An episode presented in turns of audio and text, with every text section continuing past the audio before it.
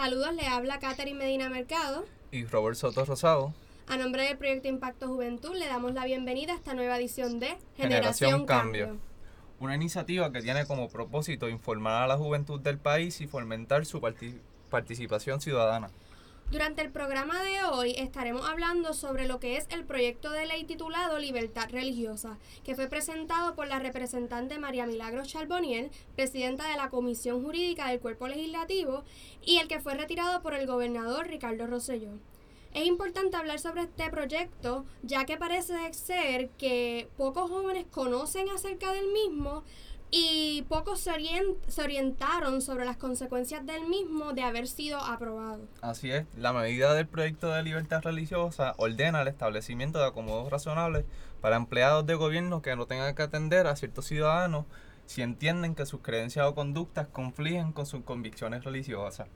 En palabras más simples, los empleados de gobierno pueden negarle el servicio a cualquier individuo porque no están de acuerdo con algún aspecto de esta, de esta persona por sus creencias o conductas. Y es importante recalcar que para muchos sectores en el país, este, incluyendo grupos religiosos, este proyecto era completamente innecesario y además que daba permiso a que algunos sectores discriminaran en, contra de otros sectores que son más vulnerables. Para, para dialogar con nosotros respecto al tema, tenemos con nosotros al doctor Juan Caraballo Resto, profesor del Departamento de Sociología y Antropología de la UPR de Calle el doctor Caraballo fue uno de los activistas que luchó en contra de la aprobación de este proyecto. Bienvenido y gracias por estar con nosotros. Hola, muchas gracias a ustedes por la invitación y por abrir este espacio de diálogo eh, y, atender este tema, ¿verdad? Que aunque ya el, como ustedes dijeron, el proyecto ya fue retirado, eh, estuvo sobre la mesa por alrededor de tres meses, además de que pues estuvo trayéndose eh, como consideración ante nuestra legislatura por quizás unas tres veces a lo largo de este cuatrienio, así que hablar de un tema como este resulta aún hoy eh, relevante, así que muchas gracias por eso. Y gracias a usted, ¿verdad? Que por su disposición, que a pesar de que no puedes estar con nosotros de manera física, sí está a través de videollamada. Así es. Para ¿verdad? comenzar a, dialogar sobre el tema, tenemos que saber de qué trataba el proyecto de ley. ¿Usted nos podría dar una breve explicación? Pues mira, eh, como te estaba diciendo, este proyecto de ley ha sido ya traído ante la consideración del cuerpo legislativo de nuestro país en varias ocasiones durante los últimos dos años y medio. Lo que sucede es que durante eh, este tiempo el gobernador Ricardo Rosello había anunciado que de presentarse ante la legislatura con un resultado positivo, proyecto como este, él iba a vetarlo. La diferencia respecto a esas veces anteriores con respecto a esta última vez es que es el mismo gobernador quien le propone a la legislatura unas guías para atender el tema de la libertad religiosa en Puerto Rico. Claro, el gobernador no puede erradicar proyectos de ley porque no es legislador, él es gobernador y esa es la rama ejecutiva y tenemos una división de poderes en nuestro país. Así que él le propone a las dos cámaras estas guías y le tocaba entonces a, a, las dos cámaras traducir esta propuesta ejecutiva a unos proyectos de ley que ambas cámaras pudiesen considerar y en última instancia pues votar sobre ellas, ¿no?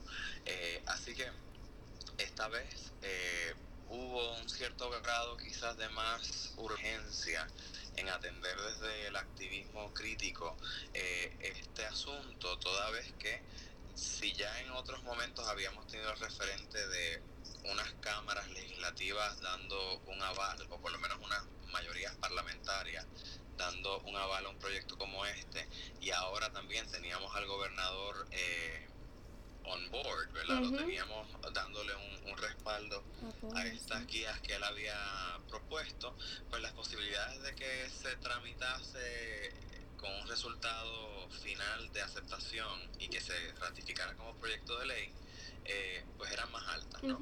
Así que eh, tuvimos eh, a, a, nuestra vez, a, nuestro interés, varias personas y organizaciones comenzar un, trabajo de base que eventualmente pues deslindó en, en, el, en la retirada de un proyecto de ley como este.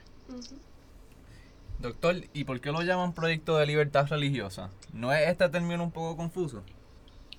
Pues mira, en efecto ese era uno de los, de los temas que estábamos discutiendo en, en varias de las reuniones que estábamos teniendo para ir delineando un plan respecto a cómo ir haciéndole frente a, a estos proyectos de ley.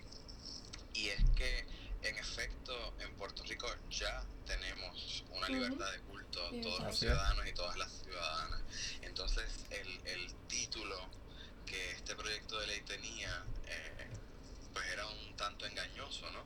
Porque ir por encima de esa libertad de culto constitucional que ya todos tenemos, eh, de la forma en que estaba estructurado este proyecto, eh, pues realmente lo que hacía era autorizar a que cualquier ciudadano o ciudadana eh, pudiese tomar acción con respecto a otro ciudadano o ciudadana eh, y que esta acción pues pudiese ser una que resultase en discrimen y que el Estado no pudiese intervenir. Eh, y al final del día, pues alguien podría decir que, que eso es libertad, ¿no? El que cada individuo pueda tomar una decisión individual Ujú. eh, anclada en sus postulados de fe con respecto al resto de la ciudadanía, pero yo creo que entonces tendríamos que comenzar interrogando este concepto de libertad, qué es lo que queremos decir cuando hablamos de libertad o de libertades en nuestras sociedades democráticas. Y alguien podría pensar eh, que pues libertad es igual a que cada individuo, cada ciudadano o ciudadana pueda hacer lo que le plazca, cuando le plazca, como le plazca. Y me parece que ese entendimiento de libertad eh, es, más que libertad, es, es- un individualismo eh, que, que no se correlaciona con lo que eh, trabajamos en la sociedad como libertades civiles. Eh, Nelson Mandela, hombre que estuvo preso, coartado de su libertad por muchísimo tiempo por una estructura de apartheid en Sudáfrica, decía que la libertad no es eso mismo, no es el, el que un individuo pueda eh, llevar a cabo acciones propias individuales eh, sin tomar en consideración las consecuencias que ellas puedan deslindar para otras personas, sino que la libertad realmente se lleva a cabo cuando yo con mis acciones y mis voluntades tengo la capacidad de ensalzar y mejorar las libertades del otro y de la otra. Así que un poco ese planteamiento que Mandela hacía desde el, desde el encierro, ¿verdad? Eh, desde la cárcel, era uno que hablaba en sí mismo de interdependencias civiles, ¿no? Y yo creo que ahí hay un punto bien, bien, bien importante porque nadie es isla en una sociedad y mucho menos en una sociedad democrática. Eh, todos y todas estamos sujetos a las libertades y a los derechos de los demás que nos, que nos rodean, ¿no? Así que en ese sentido, eh, un proyecto como este, que se titula, entre comillas, libertad Ujú. religiosa, iba por la línea del engordamiento de esa individualidad de la que estaba hablando en el principio y perdiéndole el rumbo entonces a esas interdependencias que nos hacen sociedades democráticas. Y eso es abrir una puerta muy peligrosa porque en el momento en que el Estado autoriza a que los individuos, por la razón que sea, en este caso de fe, le pierdan el rumbo a las responsabilidades Mm. que tienen para con otros ciudadanos y ciudadanas, particularmente responsabilidades de tramitarse desde la equidad, pues mira, estamos entonces comenzando a estructurar, estamos comenzando a crear una forma de ser sociedad eh, bastante peligrosa. Eh, habló incluso de Nelson Mandela y hablaba del apartheid porque Sudáfrica, por ejemplo, no llega a un contexto de segregación racial de la noche a la mañana, de la misma forma que Estados Unidos tampoco lo hizo de esa forma. Las sociedades pasan por procesos graduales de transformación y en este caso abrir o comenzar a abrir la puerta para que un ciudadano por razón de fe decida y el Estado le permita no tratar, no tramitar, no reconocer a otro individuo, a otro ciudadano o ciudadana, por la razón o el motivo que sea, siempre y cuando esté articulado en un discurso religioso, es bien peligroso. Así, que eh, así que eh, eh, tienes toda la razón en, hacer esa pregunta. ¿Cuán, cuán, ¿Cuánta libertad contiene o contenía un fallido proyecto de ley como este? Pues si me preguntas a mí, pues ninguna, ¿verdad? o por lo menos no un entendimiento de libertad anclada en equidad y responsabilidades comunes. Doctor, ¿y por qué una ley como esta está siquiera considerada? ¿Por qué el gobierno se está moviendo hacia esa dirección con este proyecto? Bueno, eh, no hay una sola respuesta a eso. En primera instancia, habría que decir que en Puerto Rico un proyecto de ley se está viendo eh, o un proyecto de ley como este se está viendo luego de que otras jurisdicciones en los Estados Unidos de Norteamérica lo hayan visto y lo hayan aprobado.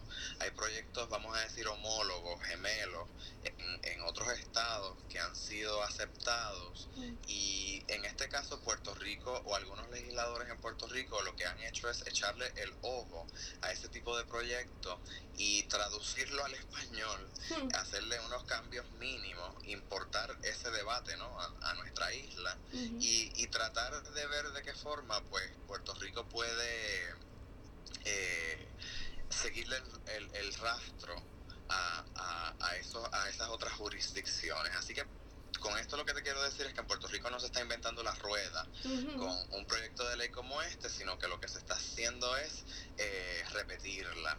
Y la pregunta que nos tendríamos que hacer es ¿por qué? ¿Por qué estamos repitiendo esa rueda?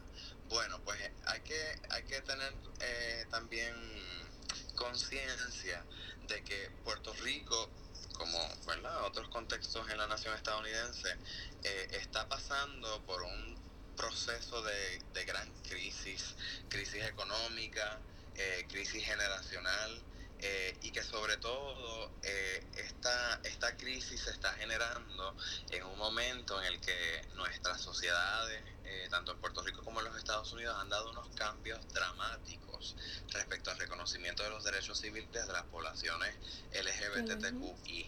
Entonces, en, en medio de ese escenario social, voy a hablar de Puerto Rico, donde tenemos una gran crisis sin precedente, ¿verdad? E, económica, que tiene una reverberación, tiene un impacto en multiplicidad de, variables sociales en nuestro país, anudado a estas grandes transformaciones en la forma en que somos sociedad respecto a la sexualidad y el género, pues despierta por un lado uno, uno unas ronchas, ¿verdad? En algunos sectores religiosos, digamos, quizás más conservadores. Y por el otro lado, ayuda a distraer a nuestra mm. sociedad puertorriqueña de unos temas centrales y coyunturales respecto a nuestro desarrollo económico, respecto a nuestra crisis de liderato, respecto a nuestro estatus colonial, respecto a eh, la no auditoría hasta la fecha de nuestra deuda pública. Así que eh, es una forma, ¿verdad?, de manufacturar eh, poder político en un momento de gran crisis en el cual no se están proveyendo tampoco eh, alternativas reales eh, que, que, ayuden o que nos ayuden como país a salir de estos atolladeros. Y eso se traduce en la búsqueda de unos votos, ¿verdad? En unos bolsillos de población religiosa en nuestro país que una vez temas como sexualidad y género se ponen sobre la mesa, para alguna gente tienen la capacidad de dominar el debate, ¿no? Es como si fuera una gringola discursiva, donde una vez se, se trabaja con sexo y género, pues eso es eh, un, royal flush, ¿verdad? En, en, el lenguaje de póker, que casi como que viene a anular el resto de, de los otros temas que pueden ser incluso hasta muchísimo más importantes que con quien una persona se cansa o se va a la cama o lo que sea, ¿no? Así que, ¿por qué atender un proyecto como este? Bueno, porque se puede traducir en votos en un momento en el que estamos próximos a una ronda eleccionaria y los candidatos y candidatas que hasta el momento eh, se están vislumbrando para el próximo la próxima ronda eleccionaria pues no necesariamente tienen el aval de mayoría absoluta de nuestra población votante en el país. Así que es una estrategia, ¿no? Es una estrategia eh, política, usar a Dios o usar a, la religión como estrategia política. Eh, ¿Verdad? Sabemos que el proyecto no fue aprobado, pero de haber sido aprobado, ¿a quién le hubiese aplicado lo que ellos llaman libertad religiosa? Bueno, el proyecto de haberse aprobado iba a tener una vigencia inmediata eh, y le hubiese aplicado a todos ciudadanos o hubiese tenido un impacto en la vida de todos ciudadanos, pero principalmente este tipo de proyecto iba a estarle aplicando a cualquier ciudadano que eh, afirmase tener una religión. el, el, proyecto le iba a dar a cualquier ciudadano creyente eh, la posibilidad de utilizar el cuerpo de creencias que tenga para gestionarse tanto en la esfera pública como en la esfera privada según este ciudadano entendiese.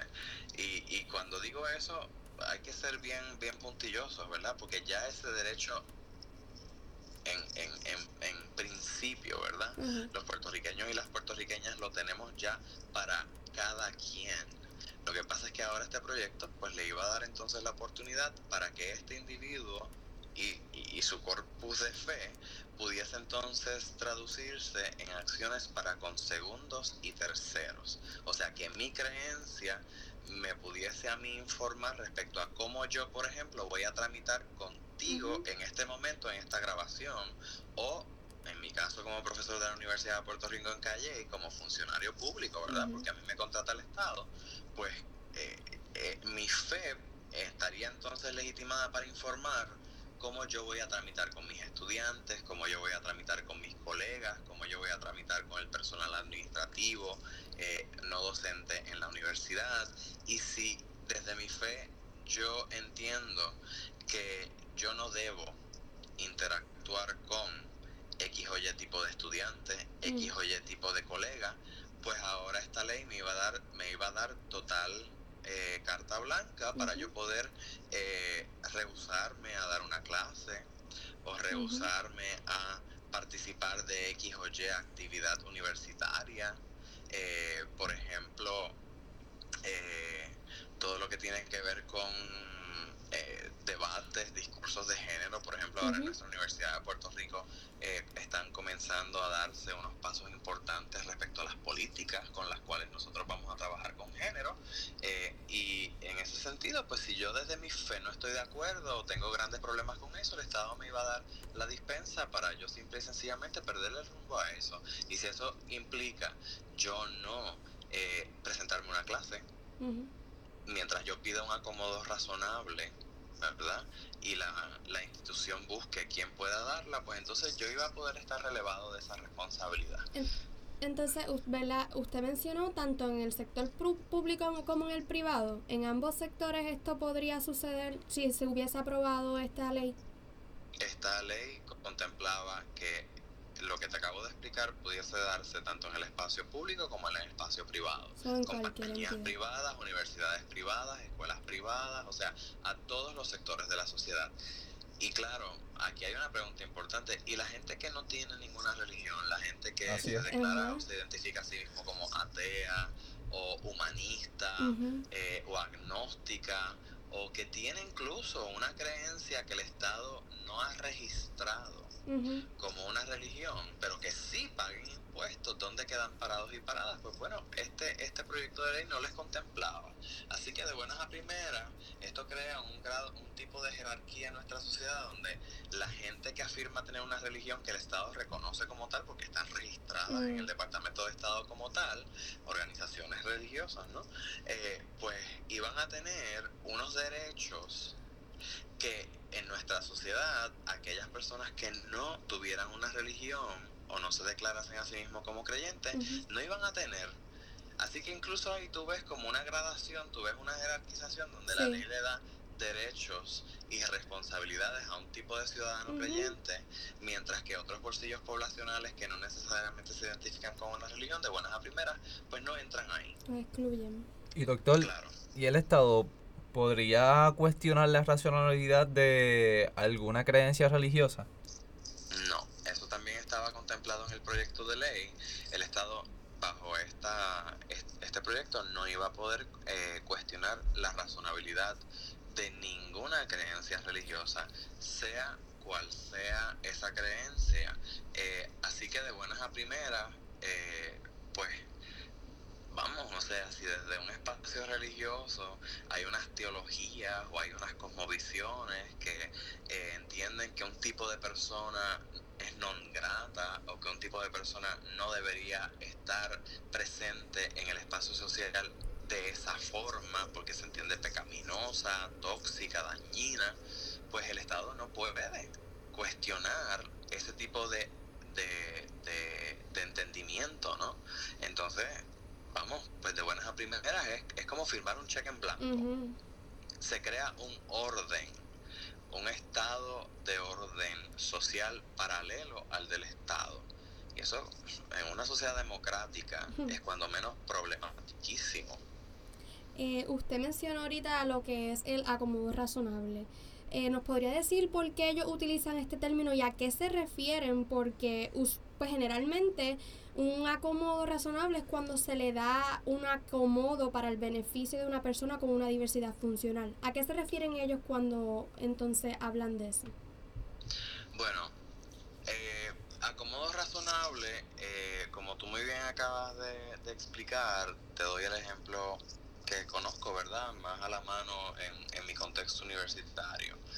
Hay, hay estudiantes, habemos empleados, ¿verdad? Que por distintas razones corporales y de, nuestra, de nuestras habilidades, eh, pues a veces no podemos eh, cumplir con alguna responsabilidad de la forma que tradicionalmente eh, una institución pública provee, ¿no?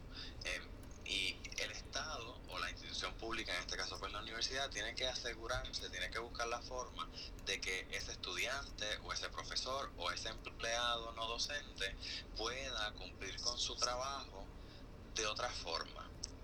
Y eso no necesariamente implica eh, hacer menos trabajo o no hacer el trabajo, sino cumplir con el trabajo, pero teniendo en consideración las habilidades diversas que esa persona pueda tener.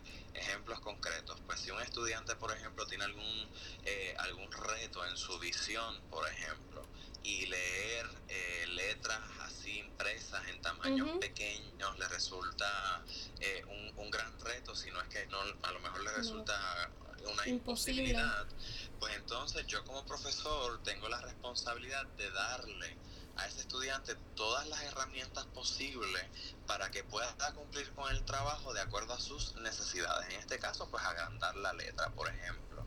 Eh, en el caso de estudiantes que a veces tienen grandes retos en, en, aquello que implica concentración, eh, como por ejemplo tomar una prueba corta o un examen y digamos que la clase dura pues 50 minutos, pues si ese estudiante tiene, ¿verdad?, toda una serie de documentación médica que, que evidencie eh, este, estos retos que este estudiante tenga, ¿verdad? Eh, con diagnósticos, recomendaciones eh, médicas, etcétera, pues la universidad tramita esto por unos canales que ya están estipulados en los decanatos de estudiantes para que por ejemplo yo, pues como profesor, le dé a ese estudiante, en vez de los 50 minutos para completar el examen, le dé tiempo y medio le dé 50 minutos más 25.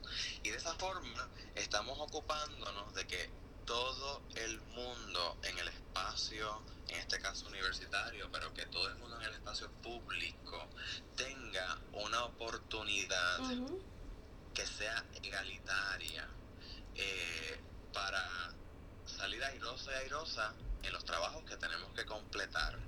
Eso es muy distinto a yo decir, pues yo desde mi fe entiendo que una persona que no es heterosexual eh, no es una persona que vive bien, no es una persona que agrada a Dios, no es una persona que yo he aprendido a amar, sino a tolerar.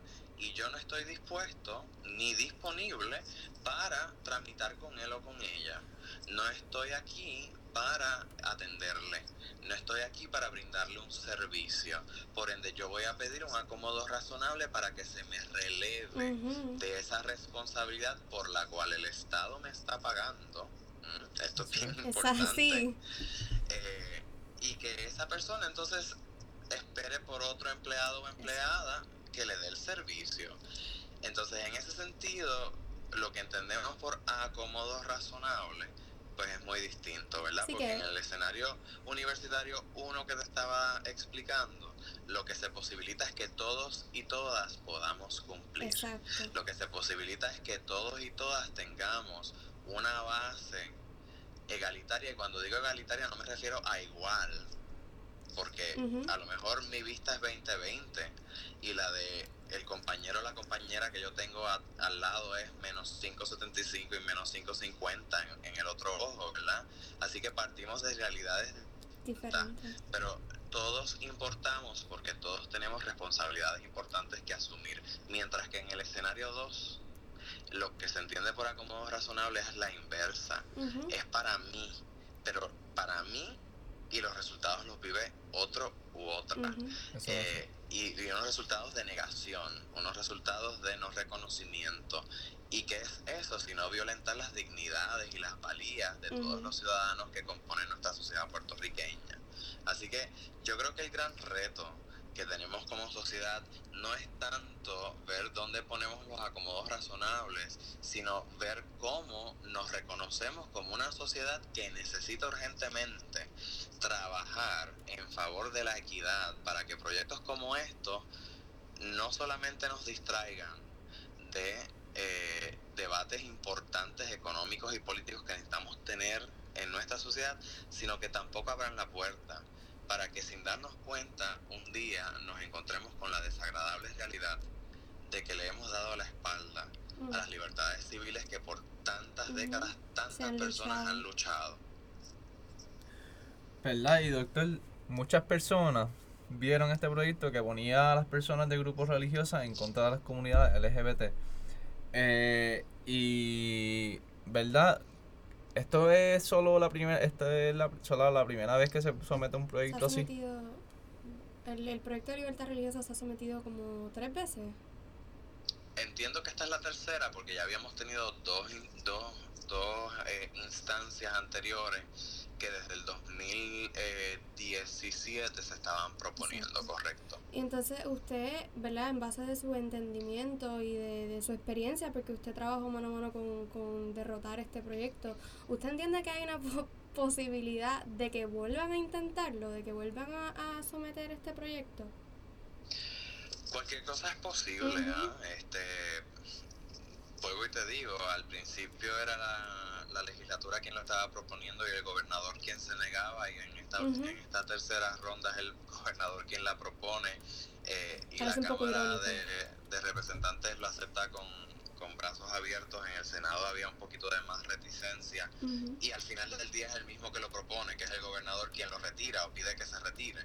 Así que al final del día, mira, nada está escrito eh, y por eso hay que seguir eh, insistiendo en, en quiénes somos como sociedad, a qué le vamos a abrir la puerta y a qué no, no, hay, no hay posibilidad de transacción para abrirle la puerta. Así que con lo que quiero decir con esto es que no es momento de bajar la guardia, es, es momento ciertamente sí de celebrar que ha habido una instancia que pudo ser tan peligrosa y tenebrosa para nuestro país y porque nuestra ciudadanía se levantó y, e insistió de forma recurrente por casi tres meses para que este proyecto no pasase, que al final del día se retiró. Y eso es digno de celebración, es digno de reconocimiento y digno de, aprendizaje como, como ciudadanía participativa.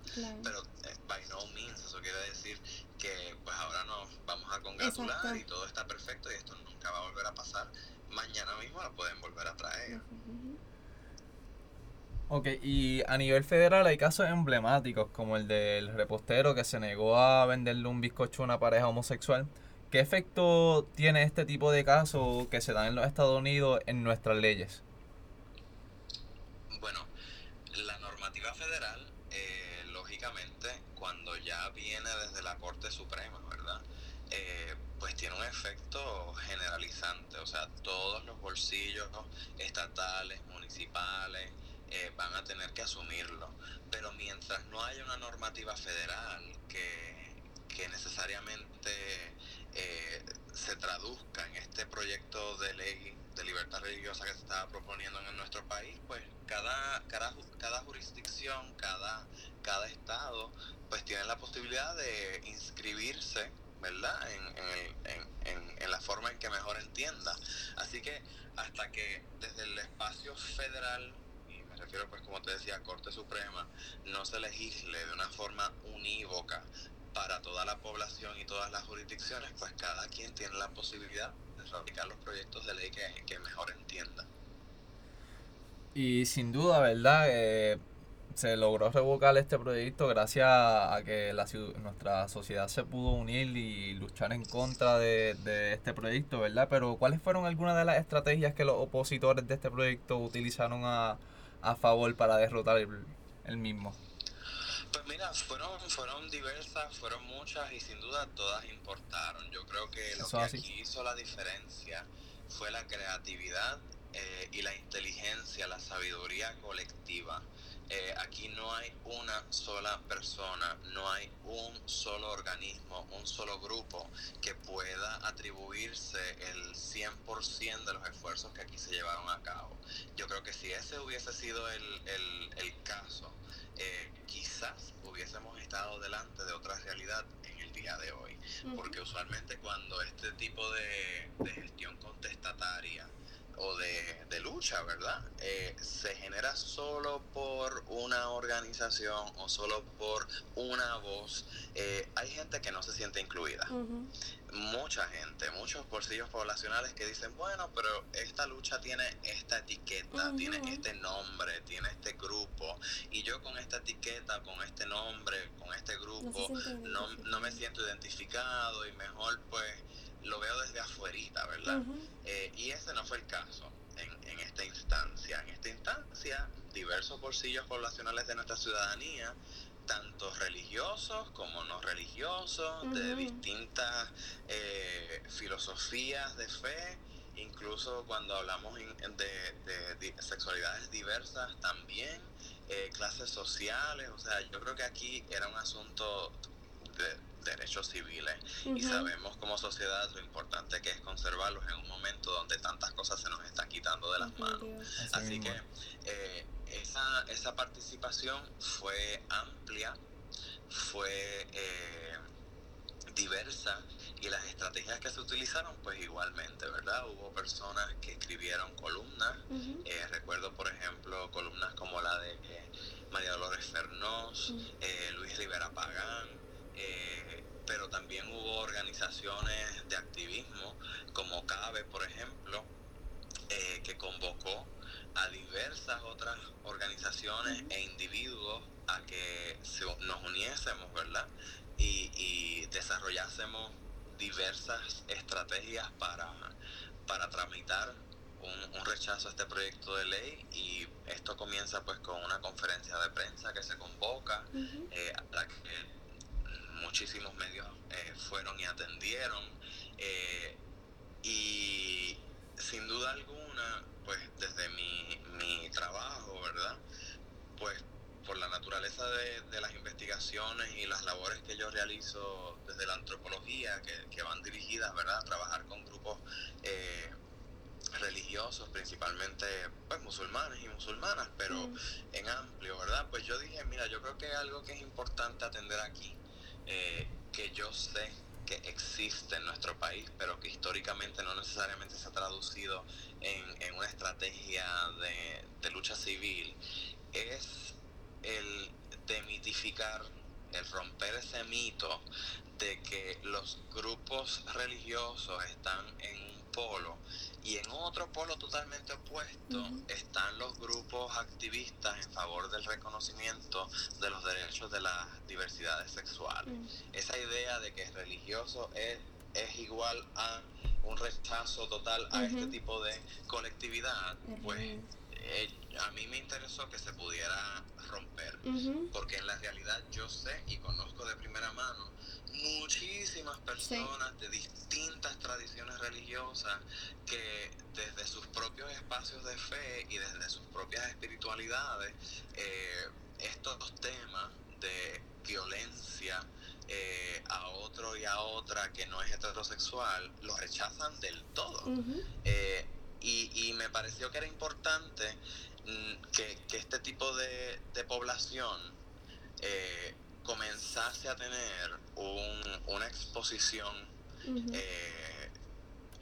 ante nuestro país, porque usualmente si en la mente de alguna persona cabe esa polarización de religioso versus eh, LGBTQ, por ejemplo, es porque cuando ocurren este tipo de debate, nuestros noticieros, mm. nuestros periodistas tienden a posar las cámaras, los micrófonos y las tintas sobre un tipo de líder religioso que precisamente truena contra estas colectividades no eh, en favor del reconocimiento de las diversidades sexuales. Así que quise ayudar a que estas voces se inscribiesen en primera persona eh, respecto a dónde se estaban posicionando con este proyecto.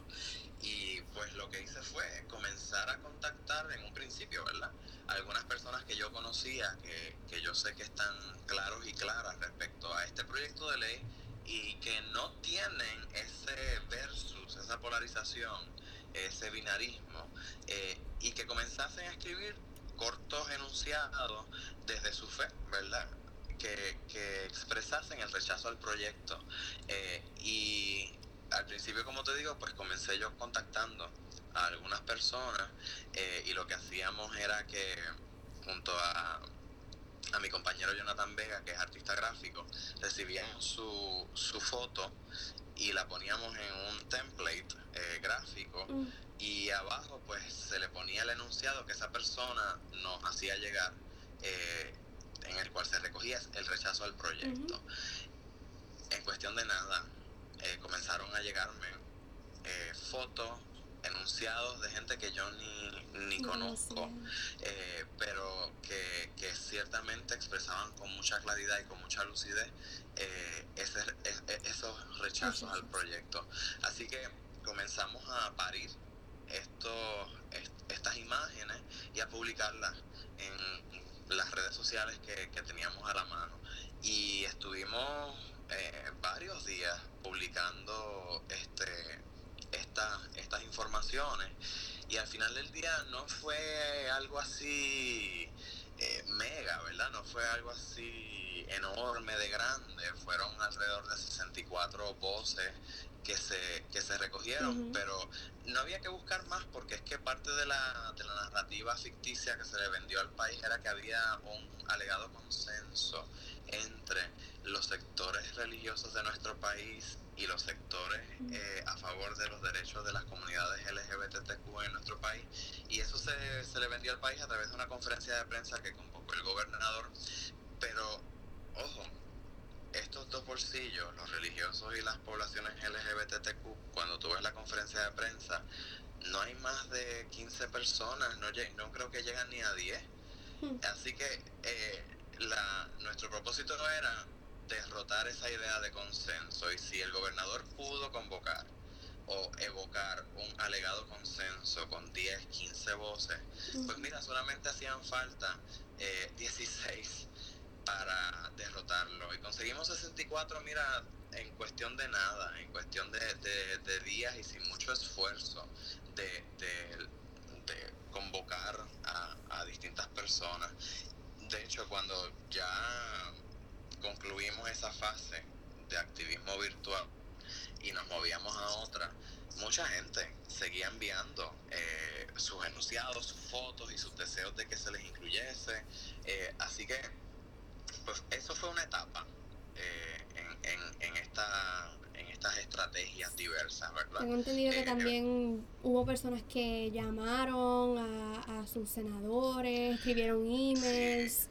Cabe, por ejemplo, eh, una de las campañas que también Cabe llevó a cabo pues fue precisamente pedirle a la ciudadanía que escribieran tanto en redes sociales como por email, y que llamasen a distintos legisladores para pedirle que votaran en contra de estos proyectos de ley. Así que al final del día, con todo esto, lo que, lo que se fue generando fue presión ciudadana. El, el hecho de que nuestros legisladores y legisladoras, que históricamente, ¿verdad?, han, entre comillas, gozado de una ciudadanía que a veces ni sabe quién les representa en las cámaras de la legislatura, pues mira, esto es un referente más en el cual ellos y ellas sintieron la presión de que estaban siendo observados y con lupa, de que independientemente de si me representas como senador o no, eh, o como senadora o no, yo estoy pendiente. Y yo estoy pendiente de usted como legislador, pero también estoy pendiente de los que me rodean en mi familia, en mi trabajo, en mi universidad, en mi comunidad y estamos hablando de esto y estamos alertándonos los unos a las otras. ¿Y eso qué es si no es presión ciudadana? Y al final del día, mira, el proyecto se retiró. Exacto. y así deberíamos hacer, ¿verdad? Para, para muchos otros proyectos que se presentan y, ¿verdad? Llama mucho la atención todas estas cosas que hicieron las personas, ya que como usted había mencionado anteriormente, este proyecto afectaba a cada una de las personas en este en, Puerto Rico. Este, y también eh, todas estas cosas que se hicieron son son sugerencias y diferentes maneras en que los jóvenes en Puerto Rico pueden involucrarse para estar atentos a estos proyectos, este participar en el análisis, porque es importante que lo analicemos y entendamos lo que cada uno de estos proyectos este dicen y que lo que quieren. Este, y pues esa es la parte importante, que los jóvenes nos involucremos porque este país es de, es de nosotros, de los jóvenes, y, y, es importante que estemos activos todo el tiempo. Así es. Esa labor de estar, ¿verdad?, al corriente de lo que ocurre en nuestra política, de lo que, lo que generan o dejan de generar nuestros representantes gubernamentales, debe ser constante. constante. Eh, o sea, las democracias fallan cuando pensamos que nuestra labor democrática es una vez cada cuatro años cuando nos toca ir a las urnas y votar por las personas que ganarán puestos políticos. Eh, mira, eso es un día de 365 por, cuatro. Entonces, eh, tenemos que estar al tanto, tenemos que exigir, eh, no solamente quejarnos, en la medida en que solo nos quejamos en nuestras cuatro paredes, eh, pues el efecto se mm, quedó ahí. Hay que actuar. Tenemos que actuar, tenemos que activarnos como ciudadanías participativas y no vamos a tener país distinto, no vamos a tener sociedad distinta hasta que no exijamos líderes que caminen por los rumbos que como país, como sociedad necesitamos. Definitivamente. Bueno, eh, le agradecemos, ¿verdad?, al doctor Juan Caraballo Resto por acompañarnos en este diálogo y a todas las personas que nos escuchan, le exhortamos a que por favor pues nos busquen en nuestras redes sociales al proyecto Impacto Juventud.